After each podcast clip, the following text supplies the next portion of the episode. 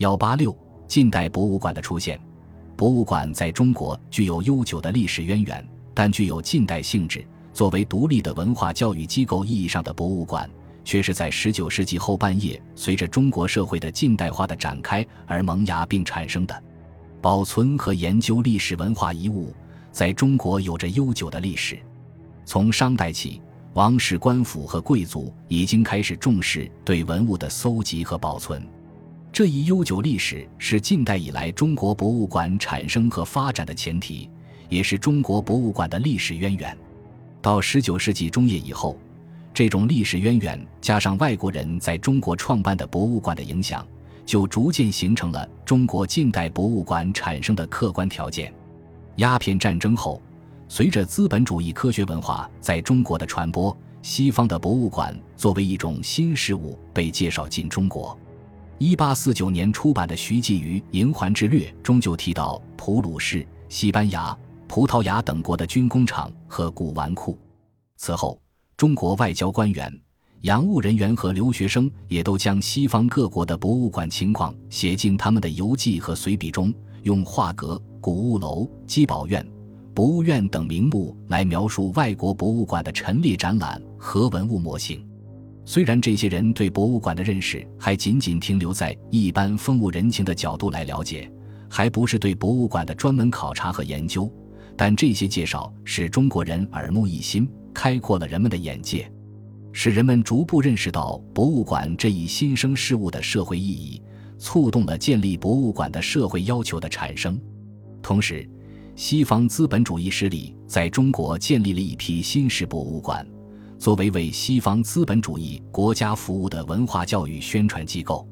一八六零年，上海徐家汇耶稣教会法籍修道院院长达伟在华北地区开始采集大批生物标本。一八六八年，神父韩伯禄和白尔建立了一所博物院，开了外国人在中国建博物馆的先河。这座博物馆主要收藏中国植物标本和东南亚等地物产标本。这所博物院出名徐家汇博物院，西文名称为 Museum of Natural History。一九三零年，由于旧院舍不敷使用，便在震旦大学内另建新院舍，并更名为震旦博物院。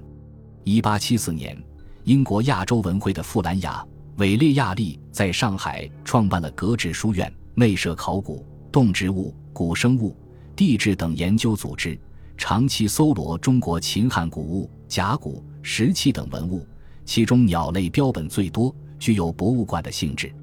一九零四年，法国人在天津法租界建立了华北博物馆，藏品主要是地质及矿产标本。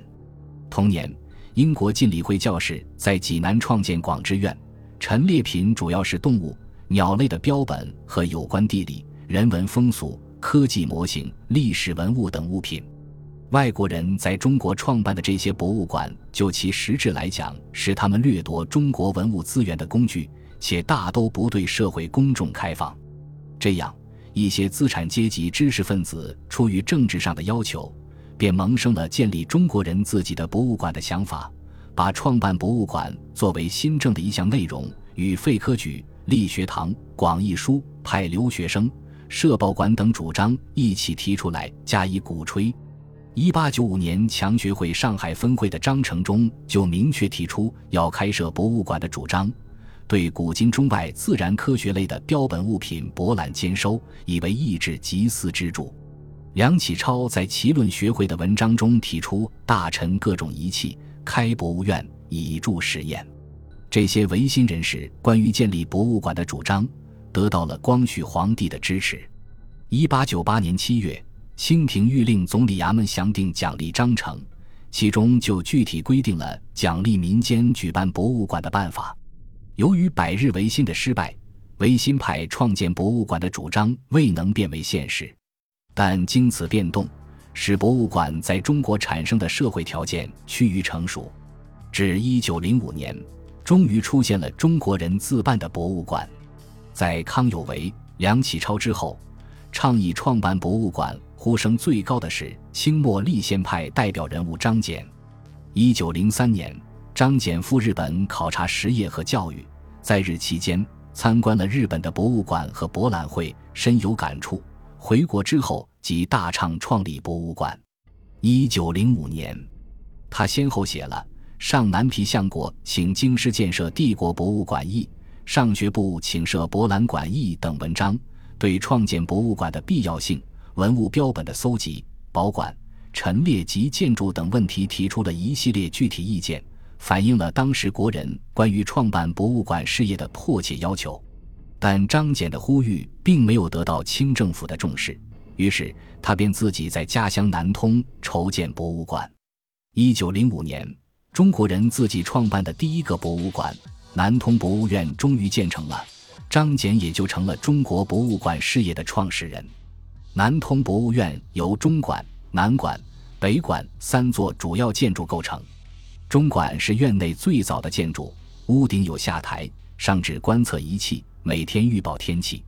南馆是主要陈列馆，楼下陈列动物、植物、矿物标本，楼上陈列历史文物。张謇通过各种渠道搜集文物、标本和鸟兽花木，既注重本地的，也兼采外地以至外国的。